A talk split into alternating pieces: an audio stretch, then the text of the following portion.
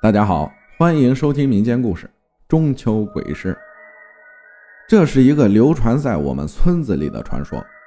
据说在十多年以前，我的老家的村子里发生了一些不那么愉快的事情。据说这一切都是和事发之前死掉的孩子有关。村子附近的周围是一些长满密林的大小山坡，其中最高的那一座。因常年雨水的冲刷而形成了一个深约十一二米的天然山塘。故事的根源便是从这里开始的。十多年前开始，每年的中秋过后，总会有一到两个小孩无故失踪，就算报了警，也只能当做失踪人口来处理。直到几年前，一个失踪了三天的孩子。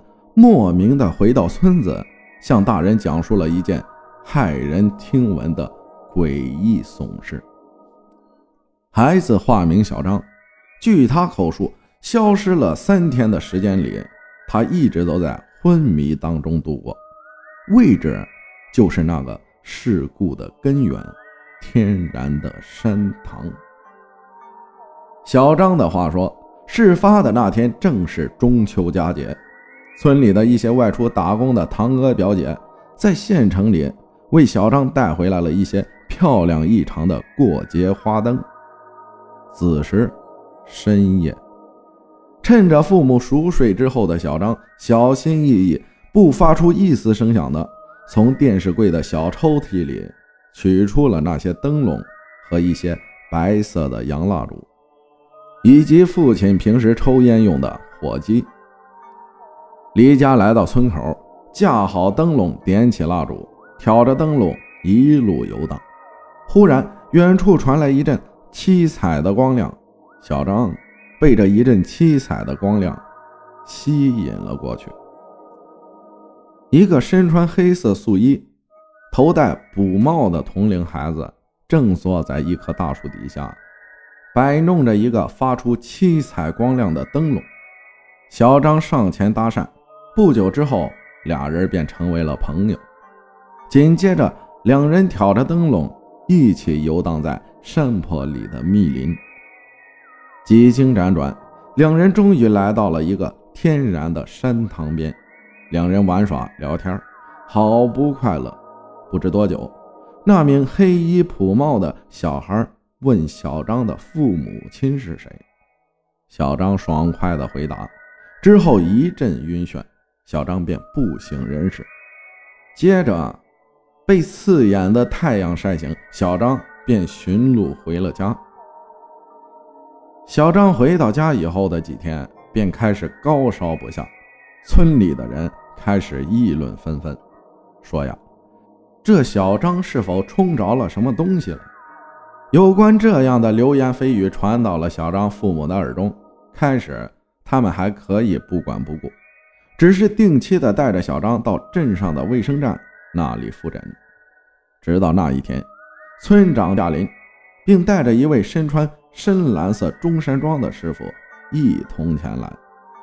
八卦不离身，这是那位师傅的特色。在询问了一些相关的细节之后，师傅在村长以及一些热心的村民的带领下，一路来到了通往山塘的小路。直到一棵大树底下，师傅停下了。挖开，我怀疑那只东西是从这儿出来的。村长闻言一声令下，带领着村民一起刨开大树下的一角，一具铜尸的骸骨出现在大家的眼前。报警处理后，师傅又来到了山塘边，在罗盘的指引下。发觉这山塘阴气过盛，遂向村民以及在场的警方人员提出要开坛做法，并在开坛之前请求大家合力将山塘底下的东西打捞上来。七个小时过去，人们的心越发冰冷，只因为那些村民在山塘底下打捞出来的不是鱼，也不是虾，而是大大小小。不一样的骸骨，经过拼凑还原，此次一共打捞了骸骨十五具，其中成人尸骨一具，其他全部是孩子的尸体。警员拉起了警戒线，禁止让人再靠近这个夺命的山塘。八月十五中秋夜，原本应该齐家欢乐，但在这里却没有了节日的余庆，有的只是心酸与凄凉。在那之前，有关村子里一些村童失踪的案件终于破解了，但收尾还在继续。由那位高人大师开坛设法，要驱散山塘里的一片阴气。人们离远只能看到那点点的烛光。良久，大师回来了，并且命人封堂堆填，并请求警方对这件事情要进行严密的保密。